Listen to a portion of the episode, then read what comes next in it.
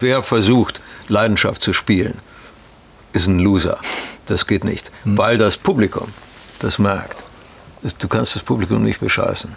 Die sind die ersten Takte vielleicht ja, aber lass ein Lied vorbeigehen, beim zweiten fängt es an schon, schon zu bröckeln.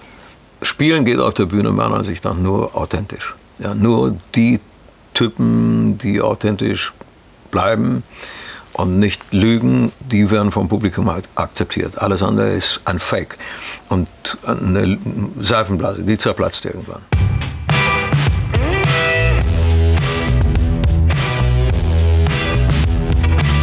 Headliner Talk, der Interview-Podcast von Eventings Headliner Magazin. Moin moin liebe Leute, hier ist Ben mit der neuen Folge vom Headliner Podcast. Heute habe ich die Ehre mit einem der erfolgreichsten, nee, mit dem erfolgreichsten Künstler der deutschen Albumcharts. Oh, stimmt das gar nicht? Stimmt das gar nicht mehr? Hau nicht so aufs Blech. Fang, fang nochmal an. Gut, ja. Moin, moin, liebe Leute, hier ist Ben mit der neuen Folge vom Headliner Podcast. Heute habe ich die Ehre, mit einem der erfolgreichsten Künstler der deutschen Albumcharts sprechen zu dürfen. Und es ist, Trommelwirbel, Peter Maffei. Hallo Peter. Hi. Schön, dich treffen zu dürfen. Schön, schön dass du dir Zeit genommen hast. Ich freue mich sehr, mit dir über dein neues Album reden zu können. Mhm. Aber es wäre mir ganz lieb, weil wir bei diesem Podcast so ein bisschen die Faszination von Live-Musik thematisieren, was das überhaupt mit Menschen macht, ähm, warum letztlich Leute überhaupt zu Konzerten kommen und sich das im, im Live-Kontext äh, am liebsten angucken. Dass wir das Album mal ein bisschen vernachlässigen und darüber reden, ja? Wir müssen das nicht vernachlässigen, wir hängen es einfach hinten dran. Wir steigen erstmal mit dem, mit dem Klassiker auf jeden Fall ein. Ich habe normalerweise immer so ein paar Icebreaker-Fragen. Mhm.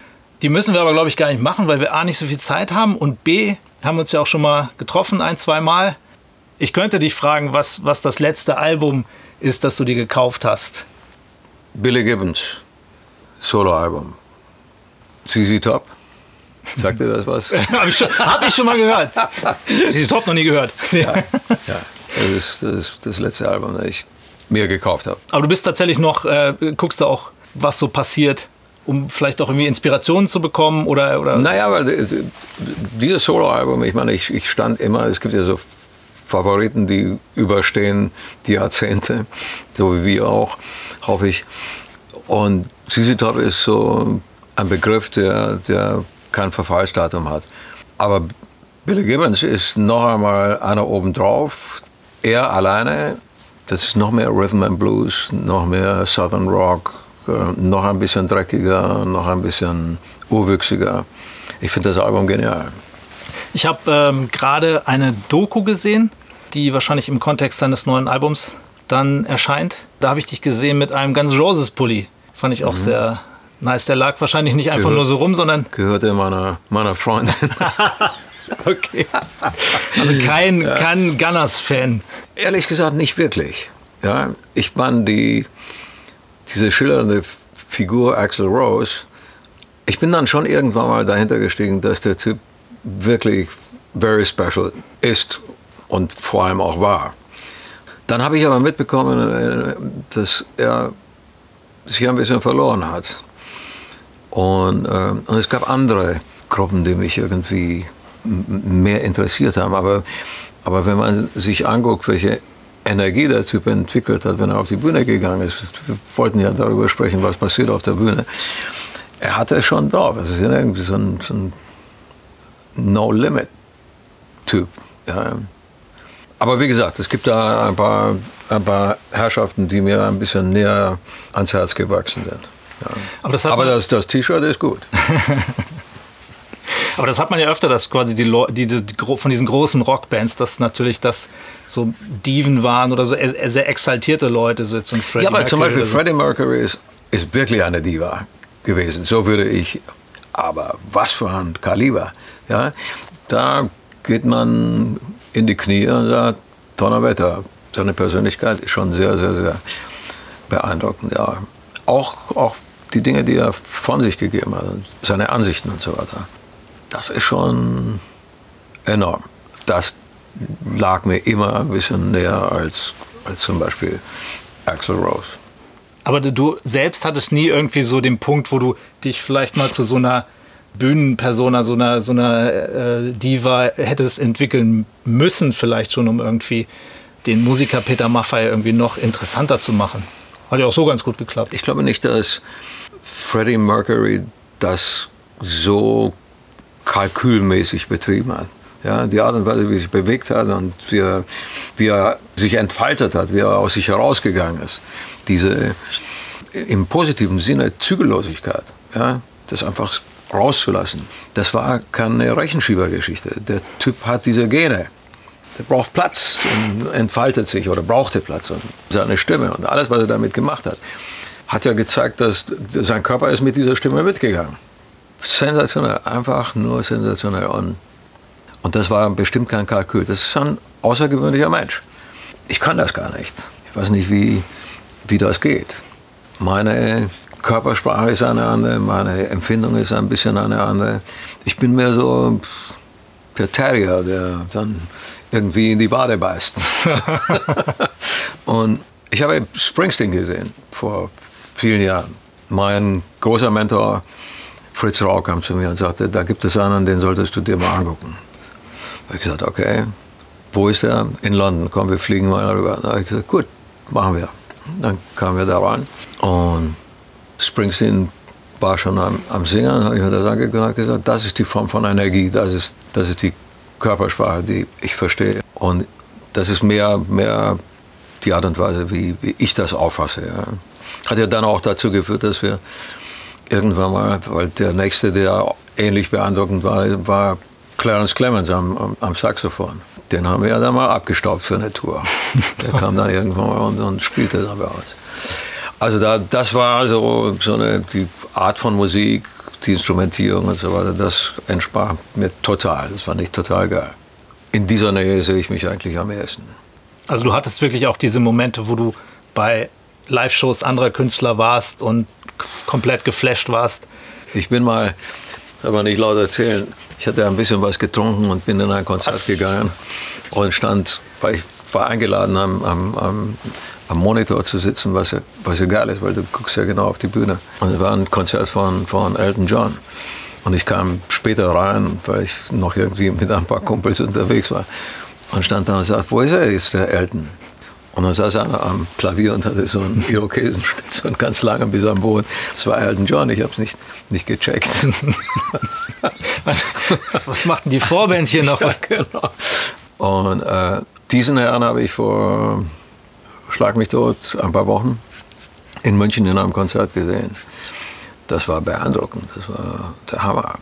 Immer noch so beseelt, immer noch so nah am Publikum, immer noch ein geiler Sound und begleitet von einem überdimensionalen Ray Cooper Percussionist. Die beiden haben teilweise alleine gespielt. Das war eine Fülle und dann eine, eine Virtuosität, das war unfassbar. Eine spielt sensationell Klavier, der andere füllt den Raum mit seinen Percussion-Geschichten und das Publikum tobte. Also das ist schon, das ist schon, wenn du sagst, man verfolgt solche Sachen als Musiker gerne, weil man lernt ja auch davon. Ja, ich, sehe, ich gehe gerne in ein Konzert, um etwas zu hören, aber ich gehe auch rein, um zu sehen, welche Tricks haben die auf Lager, was ziehen die da oben ab. Ja. Stichwort beseelt, immer noch so beseelt, hast du gesagt bei Elton John. Wie ist das für dich? Du feierst ja jetzt auch 50-jähriges Bühnenjubiläum und da immer diese Leidenschaft aufrecht zu erhalten, über diese lange Zeit einfach das, das so hoch zu halten. Gut, das hat sicherlich auch mal ein bisschen Wellen gehabt, so, aber du wirkst ja immer noch, ähm, jetzt, wenn ich dich live gesehen habe, wie so ein kleiner Vulkan, der dann, dann, dann explodiert. Also diese Leidenschaft zu behalten, das stelle ich mir schon ziemlich schwierig vor, eigentlich. Nein, nein, das ist nicht schwer. Es ist nicht schwer. Ich glaube, das ist eine angeborene, eine genetische Angelegenheit. Es versetzt mich in einen, Alarm, einen positiven Alarmzustand wenn Bertram anfängt zu trommeln. Es versetzt mich in einen Alarmzustand, wenn, wenn Keller anfängt, ein Riff zu spielen. Oder Karl. Und Sounds. Ich kann mich erinnern, als ich raufkam nach, nach, nach, äh, aus Rumänien nach Deutschland, ich hatte von dieser Musik, die gespielt wird auf den Bühnen oder gespielt wurde auf den Bühnen, null Ahnung. Nach Rumänien ist ja sowas überhaupt nicht reingedrungen. Und dann kommst du raus und dann siehst du plötzlich Keith Richards, wie er Satisfaction spielt.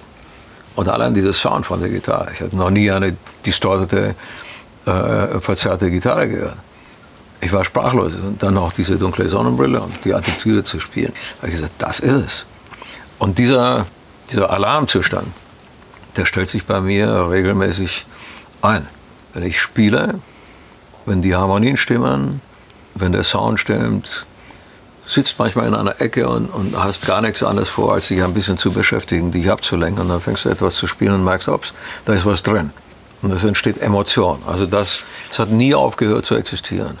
Wenn du dann merkst, dass diese Emotion auch noch übertragbar ist auf ein Publikum und da vorne fängt einer an mitzugehen, dann entsteht ein Dialog und der ist faszinierend. Der ist immer noch genauso neu wie, wie damals als wir mit 14 raus sind, uns gefreut haben, wenn irgendwelche hübschen Mädels vorne mit dem Popo angefangen haben zu wackeln. Ja. Genial. Also auch dieses Zusammenspiel mit dem, mit, dem, mit dem Publikum. Was passiert da?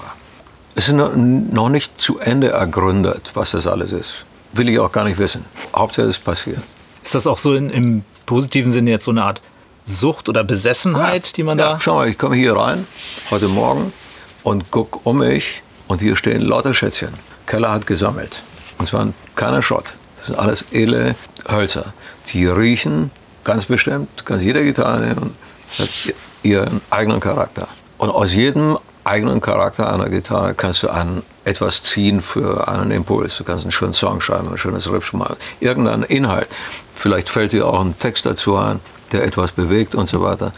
Es ist eine magische Welt, diese Verstärker, die alle hier so blinken das ist ein geheimnisvoller Sandkasten. Hat nie aufgehört, faszinierend zu sein. Also zur Info, wir sind gerade in einem Tonstudio. Ja, genau. Da stehen die ganzen Schätzchen rum. Was stehen denn hier für Schätzchen vor der Tür? Äh, nee, nee, Instrumente. Also ein Instrument hat auch irgendwie so eine, so eine Seele für dich oder so eine Person Klar. Personality. Ja? Ich habe äh, als Kind Geige spielen müssen. Meine Mutter die hat gesagt, das muss sein. ich sage, gut. Ich konnte mich ja nicht wehren. Also habe ich Geige gespielt. Ich habe später Leute kennengelernt, die das richtig gut können. Und frag mich nicht, warum das so ist. Aber auch das ist, glaube ich, eine genetische Geschichte. Das ist meine Zugehörigkeit einer gewissen Ethnie. Mein Vater ist Ungar. Da hängen die Geigen sowieso überall herum. Äh, wenn ich so einen, eine ungarische Weise höre, stellen sich bei mir die Haare zu Berge. Das berührt mich immer. Ja. Wo, mit, der Gitarre oder mit der, Nein, mit Geige? der Geige? Mit der Geige. Ja. Ich kenne einige Geschichten um Instrumente. Also und es gibt da Geigen, über die, um die ranken sich Geschichten ohne Ende.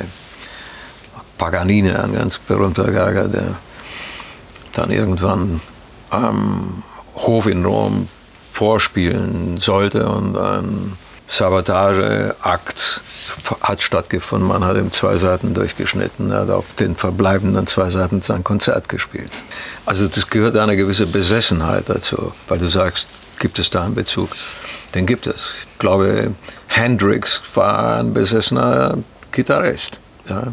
Und diese großen, wirklichen Könner, Clapton, Peter Green und wie sie alle heißen, Angus Young ist mit Sicherheit ein besessener Typ. Mhm. Guck an, wie, was der macht und wie der spielt und wie er sich bewegt und so weiter. Also schon faszinierend. Leidenschaft ist ja, Leidenschaft, Besessenheit ja. ist wahrscheinlich der Grad. Und du kannst das nicht, du kannst, du kannst es nicht, du kannst es nicht artifiziell erzeugen. Also wer versucht, Leidenschaft zu spielen, ist ein Loser. Das geht nicht. Mhm. Weil das Publikum das merkt. Du kannst das Publikum nicht bescheißen. Die sind die ersten Takte vielleicht ja, aber Lass ein Lied vorbeigehen, beim zweiten fängt es an schon, schon zu bröckeln.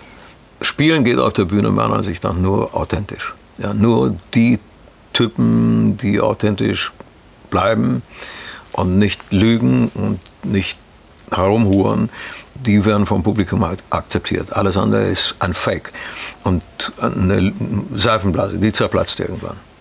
Ja, das stelle ich mir ziemlich schwierig vor, wenn du eine, keine Ahnung, 30 äh, Dates hast auf so einer Tour oder so, da jeden Abend mit Authentizität ans Werk zu gehen. So, und dann zeigt es sich, ob, ob einer diese, diese Konzentration aufbringt, auch diese Verpflichtung.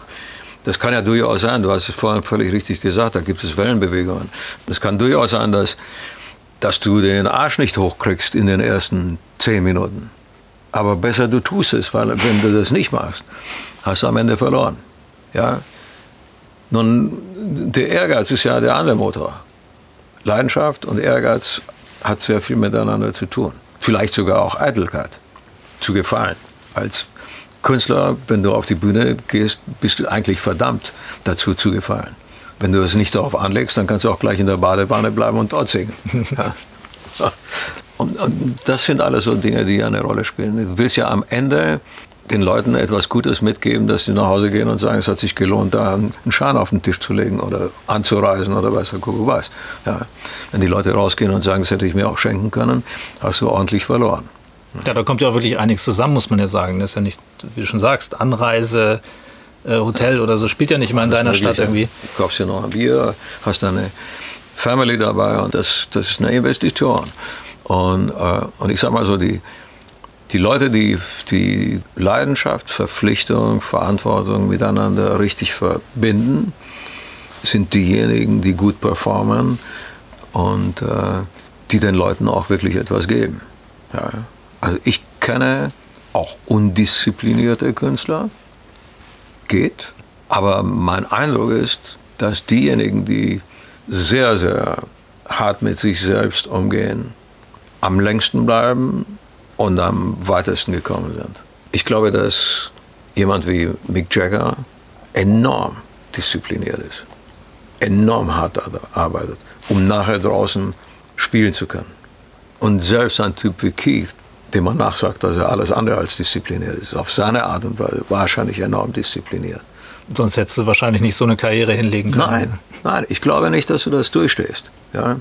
Ein Bergsteiger, der nicht trainiert und trainiert und trainiert, geht nicht ohne Sauerstoff 8000 Meter hoch. Geht nicht. Und deswegen glaube ich wirklich, die großen Leute in der, in der, in der Szene, die haben es kapiert, die beherzigen das. Wie ist das, ähm, wie gesagt, 50 Jahre Bühnenjubiläum. Wie, wie war das denn damals in den Clubs? Du hast gesagt, okay, da standen die Mädels auch und du hast dich gefreut, wenn die angefangen haben, sich zu bewegen. Aber kann man das damals mit heute vergleichen, so von der, von der Atmosphäre, von der Stimmung? Oder hat sich das über die Jahre so verändert, wie Publikum mit Künstlern, also wie diese Symbiose eingeht, quasi im Live-Kontext? Da hat sich nicht so wahnsinnig viel verändert. Sie haben ja nicht plötzlich vier Hände und zwei Füße oder was, guck mal, nein. Aber Smartphones haben Sie jetzt. Ja, okay, gut. Hm. Ja, damals, ja, damals gab es Feuerzeuge. Hast du jetzt jemals einer gesehen, der ein Feuerzeug anmacht? Nein. Das ist ein Telefon an. Ja, klar, Feuerzeuge, das war das Ding. Wenn dann irgendwo eine Ballade abgegangen ist und die Leute sich wohlgefühlt haben, haben sich die Finger verbrannt. Ja. Ich glaube, nein. Ich glaube, diese Emotion, menschlich erzeugte und empfundene Emotion ist ein, ein Grundgesetz, dass es sich nicht verändert, so wie Essen, Trinken, Schlafen und sonstige Sachen. Ja, verändert sich nicht. Dass man das heute ins Netz überträgt und dass man in Sekundenschnelle am Ende der Welt das mitbekommt und weiß der Kuckuck was, dass man sagt, ich bin hier und guck mal und dann zeigt man, das gab es nicht und das, das ist die Veränderung. Aber Emotionen zu empfinden oder zu erzeugen, das ist dieselbe Maschinerie. Du schreibst einfach einen geilen Song, wenn der unter die Haut geht, das war's. Wenn der nicht geil ist, dann geht er halt nicht unter die Haut. Das war's auch. Da hat sich nicht viel verändert. Hm. Also ich denke, man, man kann einfach schon sagen, dass Live-Musik zu erleben oder generell äh, ja, Konzerte live ist zu erleben. Ist die Kulmination. Mhm. ist absolut der Höhepunkt. Du gehst in ein Studio, anonym, keiner guckt dir zu, du willst ja nicht zulassen, dass einer sieht, wie, wie, wie bodenlos du spielst. Schlecht eigentlich bist. so, du singst, machst und so weiter und hoffst dann, dass, dass du damit irgendwann mal den Nagel in die Wand getrieben hast. Und das kriegst du nur raus, wenn du das dann irgendwann mal spielst. Das ist der Beweis zu der Geschichte, die ich dir gerade so erzähle, dass du im Studio Sachen aufnimmst, die draußen auf der Bühne nicht funktionieren die du dann auch irgendwann mal aufhörst zu spielen. Außer es gibt Sachen, die du im Studio erzeugst, auf der Bühne nicht reproduzieren kannst und die Jahre später erst in der Lage bist, das zu machen. Wir haben aber wir haben ein, Album mal gemacht, das war als wir das der Plattenfirma vorgespielt haben, haben die sich wirklich an den, an, an, hinterm Ohr gekratzt. Das hieß X. Wir hatten das Gefühl, wir müssen irgendwo anders hingehen, um, um mal eine andere Sichtweise zu entwickeln. Sind nach Dublin gefahren und haben dort in einem Studio aufgenommen. Das war auch so plötzlich ein Mekka und jeder ging irgendwie nach, nach Irland und weiß der Kuckuck was. Vermutlich wegen U2 oder, oder so. Also wir dort im Studio und machen ein Album und kommen zurück und spielen das vor und sagen. Zehn Jahre später haben wir Teile von diesem Album gespielt und haben gesagt, der Hammer. Das war damals einfach zu früh. Ja, das kann auch passieren. Sowas ist dann schon wieder im Prinzip gut. Ja, weil experimentieren natürlich auch auf der Bühne etwas ist, was man, was man machen sollte. Weil in dem Risiko, in der Entdeckung, die dann dadurch auch machbar ist, sehr viel Reiz steckt. Ja. Als Center zu spielen noch gar nicht so bekannt war, gab es welche, die fingen an so zu spielen. Habe ich gesagt, was ist denn das? Normalerweise gibt es eine Bühne an der Stirnseite und da spielt man und nicht irgendwie in der Mitte. Mhm. Ja. Aber plötzlich hattest du die Leute rechts und links und musstest sie anders bewegen. Und die auf ja, deinen Hintern gucken. Na klar, gucken dir dauernd auf den Hintern und hast gesagt, ja, ist ganz schön, aber jetzt zeige ich mich von vorne. Äh, also diese, diese Experimentiererei führt ja auch zu immer neuen Bühnenproduktionen und immer zu, da kommen ja pausenlos Leute und da finden etwas. Licht, Effekte, Bühnenformen und und und. Das ist schon spannend. Und einher geht auch die Technologie, die dich ja dazu dann in die Lage versetzt. Ja. Du sagst, ich möchte, da gibt es ein, ein, eine Neuerfindung von einem Licht und du sagst, was kann, was kann dieses Licht alles? Und dann plötzlich fängst du an, damit zu arbeiten. Ich habe ja ein paar Freunde in, in Heidelberg, die haben ein kleines Studio, das ist so zweimal so groß wie dieses hier. Und da bauen die dann fertige Modelle auf der Bühnen, die du entwirfst. Ja, also du sitzt mit einem Designer und sagst, so stelle ich mir die Bühne vor, dann setzt er das in die richtigen Maße um und die fertigen ein Modell in einem Maßstab an. Dieses Modell ist angeschlossen an das endgültige große Lichtmischpult. Die Lampen, die gebraucht werden, sind winzige Spielzeuglampen, die aber Funktionen ausführen, die die großen Lampen haben oder zumindest dem nahe kommen. Du kannst also praktisch in diesem Studio an einem Modell sitzend mit Puppen, die da drauf stehen, die du in verschiedene Positionen setzt, deine, ganze, deine ganzen Lichtprogramme machen. Du musst also nicht eine große Halle einen Monat lang mieten, Schweinegeld dafür ausgeben, sondern sitzt in diesem Studio, kostet auch ein bisschen was, aber nicht so viel und kannst deine Arbeit in Ruhe machen ja, und experimentieren. Und da siehst du dann einmal, was, was da alles machbar ist. Das ist unglaublich.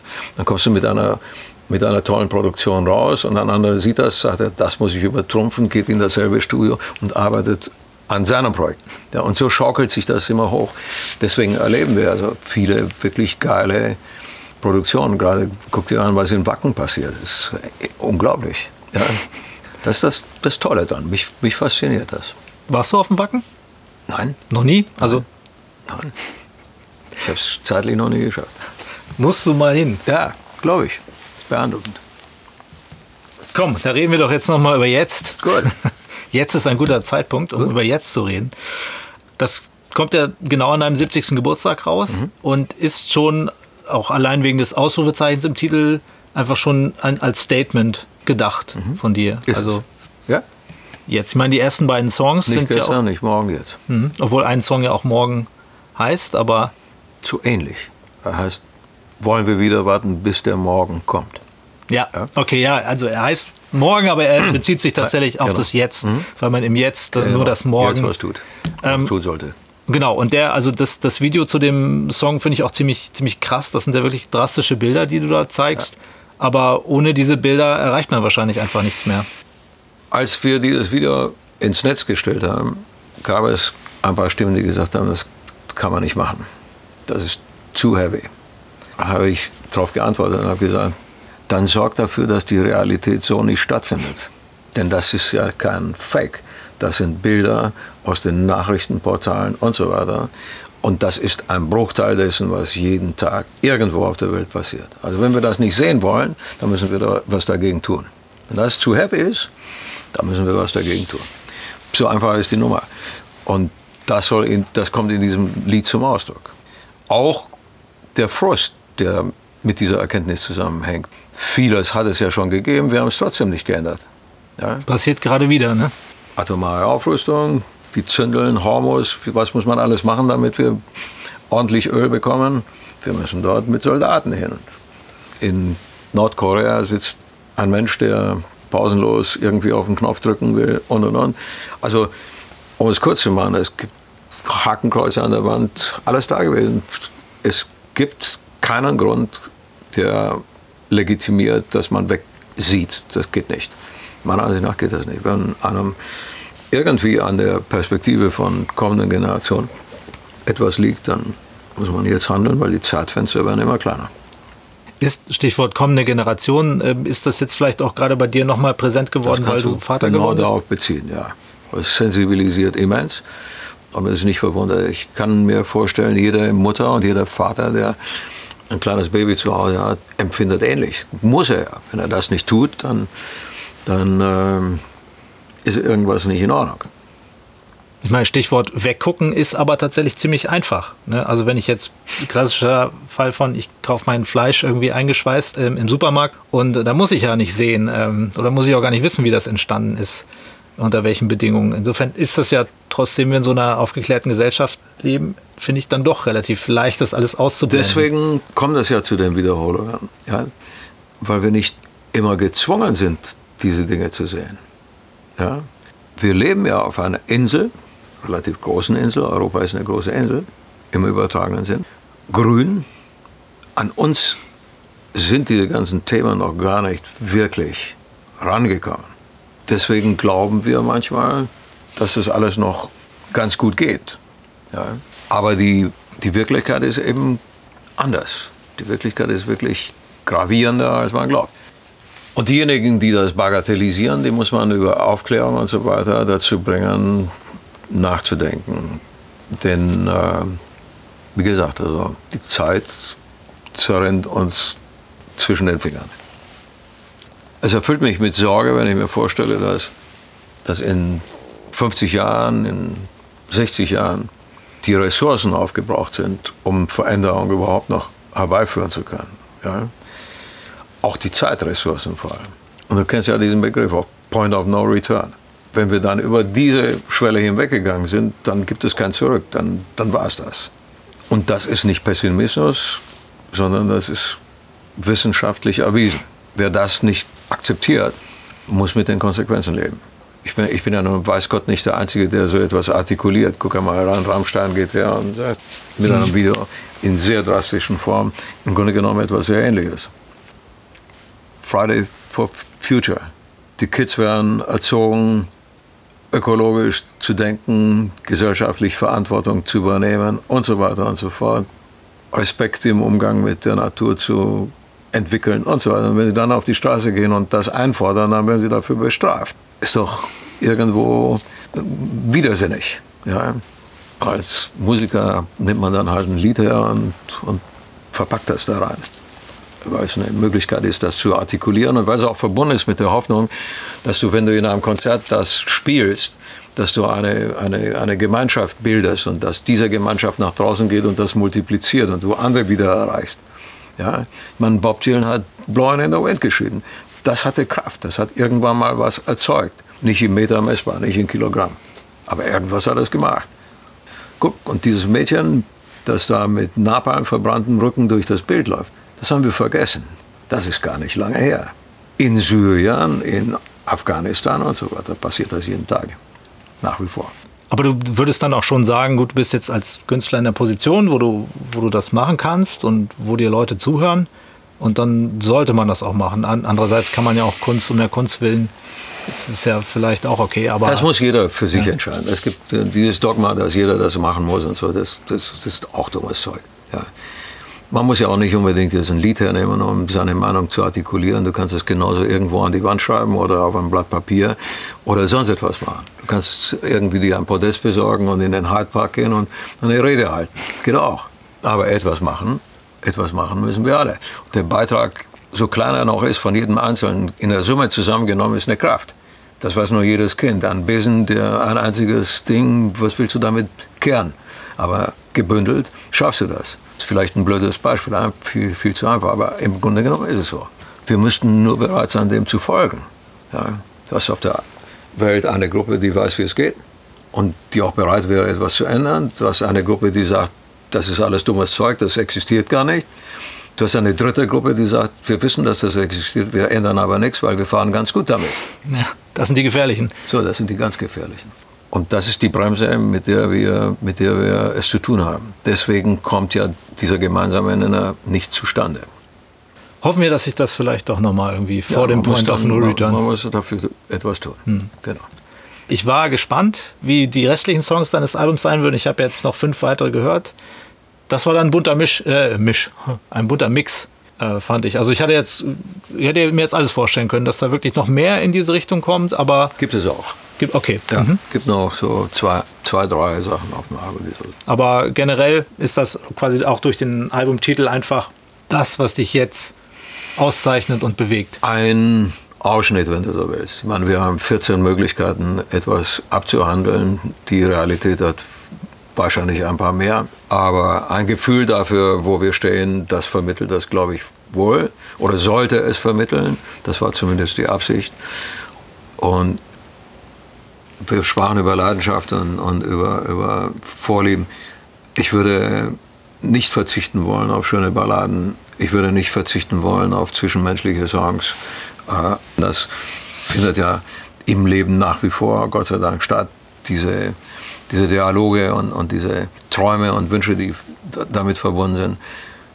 Ich will ja auch nicht an einem Abend durch den Abend brettern, von Zeit zu Zeit wohl, aber dann muss auch irgendwie in einem Konzert ein Spannungsbogen mal, mal in eine andere Richtung nach unten gehen oder, oder man muss sich ein bisschen entspannen, um dann wieder bereit zu sein. Das ist ja dramaturgisch nicht unwichtig. Und, äh, und deswegen gibt es eben diese Balladen auf dem Album. Es gibt ein wunderschönes Lied von, von Pascal, das er geschrieben hat und auch getextet hat, das ist nur mit einem Klavier. Sparsamer geht es dann eigentlich nicht mehr. Könnte auf dem Kamm blasen, aber Oder ganz a cappella. Ja, genau, dann könnt, könnt ihr nicht singen. so, oder ganz a cappella, ganz genau. Insofern, damit will ich diese Facetten ein bisschen erklären. Insgesamt ist es aber trotzdem das kantigste Album, das wir bis jetzt gemacht haben, wenn man die anderen Songs, die heftigeren, noch mit dazu zieht. Luft und Liebe zum Beispiel. Zum Beispiel. genau. mhm. Der geht ja richtig, ja. das ist ja ein Rockbrett, der geht ja richtig ja. gleich ja. ordentlich nach vorne. Ja, und, und das ist, okay, das ist jetzt nicht, das ist zum Beispiel so ein Lied, das hat nichts mehr mit, zu tun mit mit mördermäßigem Tiefgang. Also es ist einfach nur Spaß. Wir gehen raus und haben eine gute Zeit. Bei all der ganzen, wie soll ich sagen, kritischen Haltungen oder Anmerkungen, die auf dem Album auszumachen sind, das Album soll ja nun nicht so nur in diese eine Richtung zeigen, sondern auch ein bisschen Möglichkeit einfach zu Spaß haben. Und das kommt dann in einem solchen Song am ersten noch zum Ausdruck. Ja muss ja jetzt noch nicht jeder Song so sein wie morgen. Ich glaube sowieso, eine Positionierung ist, ist wichtig. Die Leute, wenn sie in einem Konzert stehen, wenn sie eine Scheibe kaufen oder streamen, oder wenn sie sich für einen interessieren, wollen sie wissen, wo man steht. Auf der Bühne, wo man steht, in der Gesellschaft, wo man steht, wie man tickt. Dann entsteht eine Beziehung. Wenn man das von jemandem nicht weiß, glaube ich nicht, dass man, dann hört man eine Musik, tanzt vielleicht mit, schwurft mit irgendjemandem vorbei. Ja. Aber es gibt ja, es gibt ja Leute, die sich für mehr interessieren. Deswegen ist für mich ein, ein Album zum Beispiel ein, wirklich nach wie vor ein Statement für einen gewissen Zeitraum. Und dann genügt ja vielleicht ein Lied zu zeigen, wo man ist. Der Rest ist dann was anderes. Dann freuen wir uns natürlich auf deine große Tour auch im nächsten Jahr im Februar, glaube ich, geht's genau. los. Ja. Und da äh, hast du dir wahrscheinlich auch viel vorgenommen. Es gab mal 86 eine, nein, Quatsch, 86, 96 gab es eine Bühnenform, die wir so noch nie vorher hatten, nämlich eine in die Halle ausgelegte Gitarre. Das werden wir wieder machen. 96 ist lange her, da sind ein paar Fans nachgewachsen, die das nicht gesehen haben. Und selbst wenn Und die, so die es gesehen haben, die können sich nicht mehr erinnern. ja, das war eine geile, geile Bühne und die, die bauen wir wieder und auf der werden wir spielen. Ich denke, das wird ganz gut werden. Alles klar. Vielen Dank, Peter Maffei, für das nette Gespräch. Danke dir. Und nicht, dass ihr euch wundert, dieses leichte Klimpern immer. Wir haben Peter hier nicht irgendwie angekettet oder so. Das war sein, sein Armband. Zwei davon. Zwei, zwei Armbänder, die gegeneinander rasseln. Ja. Hoffentlich nicht zu laut. Viel Spaß euch, die ihr zugehört habt.